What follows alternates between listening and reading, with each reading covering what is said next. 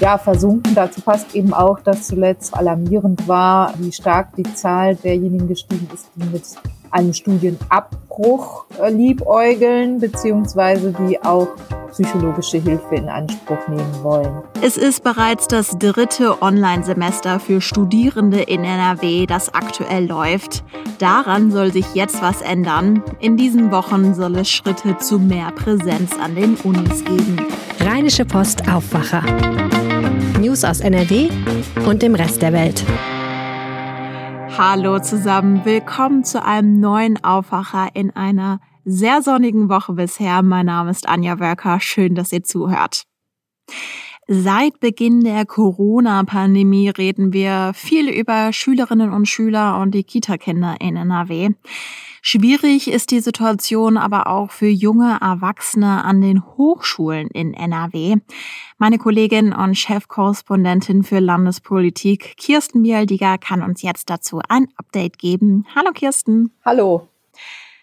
Ja, was haben denn die Studierenden in NRW für eine Perspektive in den nächsten Wochen an die Unis in Präsenz wieder zurückzukehren? Ja, das ist tatsächlich ganz interessant und im Moment da wird auch ein wenig darum gerungen, ob die Universitäten schon ein bisschen früher öffnen können. Das ist das, was die Landesregierung möchte.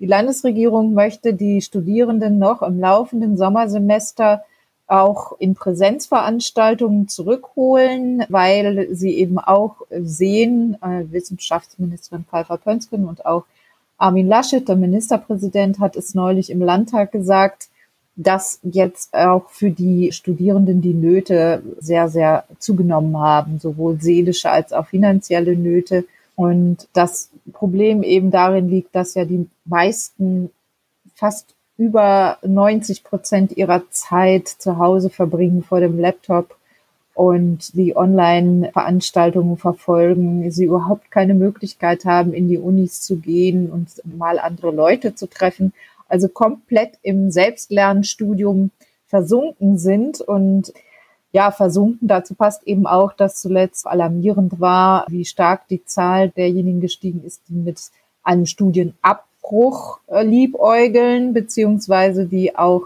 psychologische Hilfe in Anspruch nehmen wollen weil das eben langsam sehr auf der Seele lastet. Wenn du jetzt sagst Sommersemester, wann könnte es denn dann jetzt konkret losgehen? Wir haben ja jetzt schon Anfang Juni. Ja, also das ist eben im Moment auch noch nicht ganz klar. Wie gesagt, die Landesregierung möchte je früher, desto besser. Und entscheiden können das aber die Hochschulen. Es gibt ja eine Hochschulautonomie und über diese Frage können die Hochschulen weitgehend autonom entscheiden. Die Landesregierung kann sich dafür einsetzen. Die Ministerin spricht auch mit den Landesrektoren. Die sind in der Landesrektorenkonferenz organisiert. Ich hatte auch einen Austausch mit dem Vorsitzenden dieser Landesrektorenkonferenz. Das ist Professor Dr. Dr. Lambert T. Koch. Und der hat so ein bisschen, ja, die Euphorie gedämpft, die Ministerpräsident Laschet im Landtag zuletzt verbreiten wollte. Er hat nämlich gesagt, also er sieht eigentlich in den letzten Wochen des laufenden Semesters noch keine großen Veränderungen im Hinblick auf Präsenzbetrieb. Es ist höchstens so, dass der Prüfungszeitraum stärker in Präsenz organisiert werden kann, also dass man eben dann für die Prüfungen in die Unis kommen kann. Und er hat dafür auch Gründe. Also er sagt, es ist eine zu niedrige Impfquote bei den Studierenden zu verzeichnen. Ist ja klar, die sind ja überwiegend sehr, sehr jung noch und sind eben noch nicht an der Reihe. Und er sagt auch, viele hätten ihre Wohnungen aufgegeben und würden wieder zu Hause wohnen. Und wenn man denen jetzt sozusagen auf, von heute auf morgen sagt, ihr müsst jetzt wieder zur Uni kommen, dann ist das für die ein Problem. Auf der anderen Seite muss man sagen, die meisten Vorlesungen sind ja freiwillig und es wäre eben ein guter Zug der Landesrektoren auch im Hinblick auf die Motivation der Studierenden zu öffnen. Das ist jetzt aber meine persönliche Meinung dazu. Es würde sicher schon helfen, wenn eben Mensen öffnen würden, Unibibliotheken öffnen würden, wenn einfach ein bisschen mehr Betrieb auf dem Campus wieder herrschen würde und eben nicht nur für die Prüfungen, sondern auch jetzt in den, in den kommenden Tagen schon. Ja, absolut. Ich kann mir vorstellen, dass es nicht nur motivierend ist, so fürs Lernen, sondern wenn ich jetzt an meine Studentenzeit erinnere, dann habe ich natürlich auch viele schöne Erinnerungen von, ja, Erlebnissen, die ich dann vor Ort auf dem Campus gemacht habe. Wenn wir jetzt in die Zukunft schauen, kann ich mir aber grundsätzlich vorstellen, dass solche Online-Seminare, Online-Kurse gar nicht mehr wegzudenken sind, oder? Also es hat ja auch Vorteile. Also ich denke mal, wenn man eben zum Beispiel aus einer anderen Stadt kommt und dann nicht um 8 Uhr morgens schon in der Uni sitzen muss in der Nachbarstadt. Das wird sicher so sein. Also ganz wird die digitale Vorlesung nicht verschwinden. Da gibt es, wie du sagst, ja auch Studierendengruppen, für die das durchaus von Vorteil ist. Also Leute, die eben weit in die Universitätsstadt hineinpendeln müssen oder Studierende mit Kindern. Aber es gibt, glaube ich, ebenso viele, die sehr, sehr froh sind, wenn sie wieder die Uni von innen sehen, Seminare besuchen, Vorlesungen besuchen. Und es gibt da eben auch schon eine gewisse Befürchtung, weil es aus Sicht der Professoren ja auch gar nicht so unbequem ist, immer wieder dieselbe Vorlesung online zu stellen und äh, statt sich vor die Studierenden dann ähm, in Präsenz zu stellen und Vorlesungen zu halten. Das ist natürlich zeitsparender, ressourcensparender. Da kann es natürlich sein, dass äh, von der Seite ein ganz großes Interesse auch der anderen Dozenten daran besteht, die digitale Lehre, soweit es geht, aufrechtzuerhalten. Da gibt es aber auch andere, die sehr davor warnen. Ich habe darüber mit Professor Barbara Dauner-Lieb gesprochen. Die ist äh, Rechtsprofessorin aus Köln, ist gerade gewählt worden zur obersten Richterin des Landes Nordrhein-Westfalen und hat sich in der Zeit an der Kölner Uni auch sehr verdient gemacht um die Lehre. Und sie sieht tatsächlich auch diese Gefahr und warnt auch dringend davor ab, zu sehr auch nach der Pandemie in diese Situation zu verfallen. Ähm, sie sagt, für die Professoren liegt da eben auch eine Versuchung darin, aber ähm, das Risiko ist auch sehr groß, auch für die Professoren, weil sie sich im Grunde damit in der Lehre auf Dauer überflüssig machen. Es kann ja dann auch so sein, dass nur noch ein Professor, der beste Rechtsprofessor mit der besten Vorlesung, noch hochgeladen wird und äh, die anderen verschwinden dann mehr oder weniger in der Versenkung. Davor warnt sie sehr, auch mit Blick natürlich auf die Studierenden. Das heißt, wenn ich das jetzt mal zusammenfasse, die Landesregierung will jetzt schon im Juni mehr Präsenz für Studierende möglich machen. Letztendlich entscheiden die Hochschulen in NRW aber selbst darüber. Ja, und Sie sagen, im Wintersemester wird es mehr Präsenzveranstaltungen geben aber nur, also sie bauen dabei darauf, so sagt äh, Herr Professor Koch, dass vorher dann aber auch die Studierenden durchgeimpft sind. Ich denke, es ist jetzt hohe Zeit, dass auch die Rektoren sich Gedanken darüber machen, wie das Wintersemester mit möglichst viel Präsenz gestaltet werden kann. Es kann nicht sein, dass die Schulen inzwischen dann wieder voll geöffnet sind und man muss sich auch Konzepte für die Unis überlegen. Natürlich wird es in Pandemiezeiten nicht möglich sein, mehrere hundert Studierende in einen Vorlesungsraum zu schicken. Aber wenn wir Kinos öffnen, wo ja auch immerhin 250 Leute Platz nehmen dürfen, schon bei einer Inzidenz von 50 bis 100, dann können wir das in den Universitäten auch ermöglichen. Und ich finde, da muss einfach jetzt das Bewusstsein auch entstehen dafür und es muss die Zeit genutzt werden bis zu den Semesterferien, um im Wintersemester dann auch wieder in den normaleren Modus überzugehen. Kirsten Bialdiger über die Studierenden in NRW. Ganz herzlichen Dank für die Infos. Ja. In einem Jahr eine Million Euro verdienen. Ja, es überrascht euch jetzt vielleicht nicht, aber nein, auf diese Summe komme ich mit meinem Gehalt Ende des Jahres auf jeden Fall nicht. Einige Menschen in NRW aber schon. Und dazu gibt es jetzt eine neue Statistik. Mein Kollege Carsten Pfarr hat auf diese Zahlen draufgeschaut. Hallo Carsten. Hallo Anja.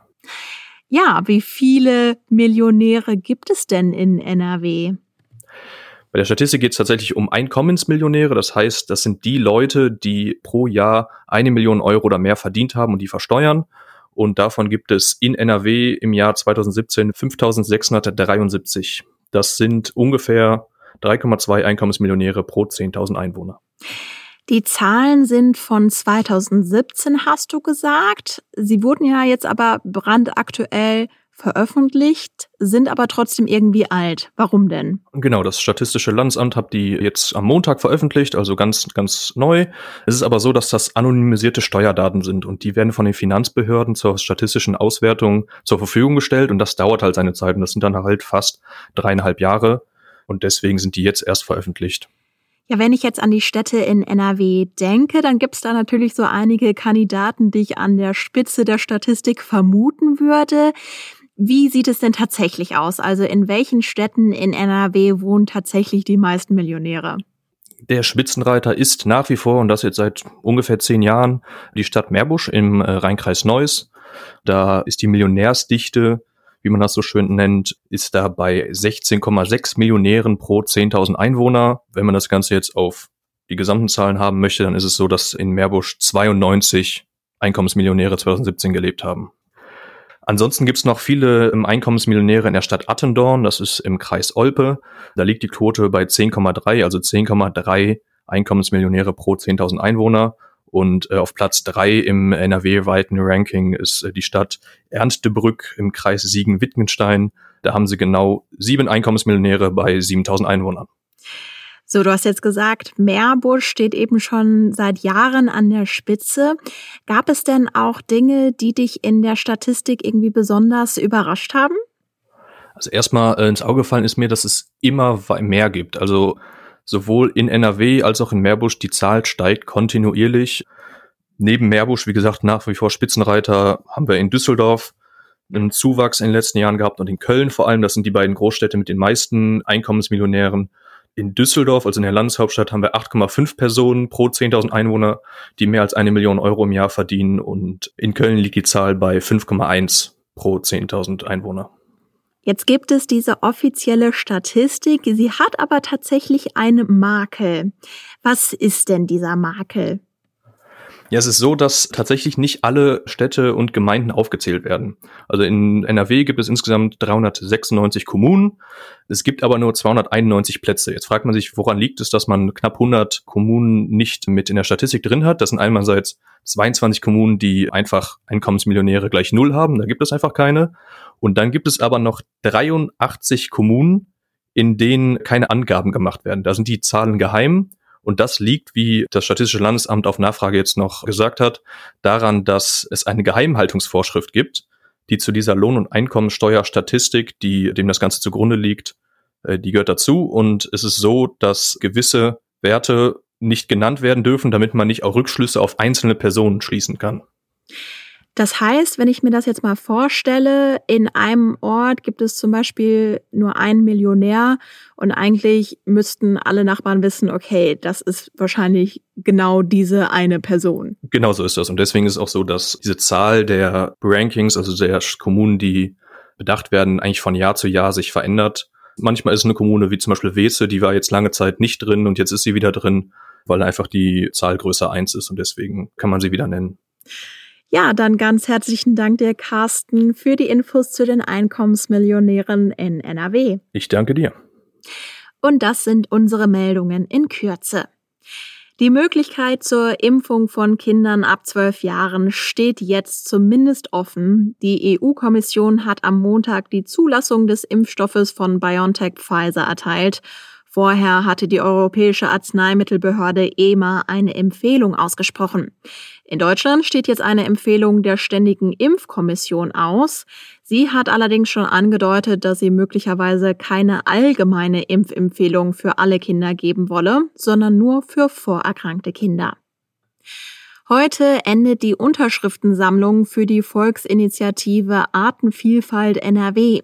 Laut NABU stehen mehr als 45 Prozent der in NRW wild lebenden Tier- und Pflanzenarten auf der roten Liste und sind damit in ihrer Existenz bedroht. Die Initiative des NABU und mehrere Umwelt- und Naturschutzverbände haben schon jetzt über 95.000 Unterschriften von Menschen aus NRW gesammelt. Damit muss der Landtag über die Forderungen der Initiative beraten. Zu den Forderungen gehören zum Beispiel ein Verbot von chemisch-synthetischen Pestiziden in Naturschutzgebieten und eine ökologische Landwirtschaft auf allen Grünland- und Ackerflächen vom Land. Das Wetter. Wir haben heute meteorologischen Sommeranfang und passend dazu ist es sonnig und trocken. Wir haben Temperaturen über 20 Grad, am Rhein sind sogar 27 Grad drin. Am Mittwoch kann es ein paar mehr Wolken am Himmel geben, es bleibt aber meist trocken. Die Höchsttemperaturen liegen zwischen 23 und 28 Grad. Und das war der Aufwacher. Mein Name ist Anja Wölker. Ich hoffe, ihr habt einen guten Dienstag. Wir hören uns ganz bald wieder. Ciao. Mehr Nachrichten aus NRW gibt's jederzeit auf RP Online. rp-online.de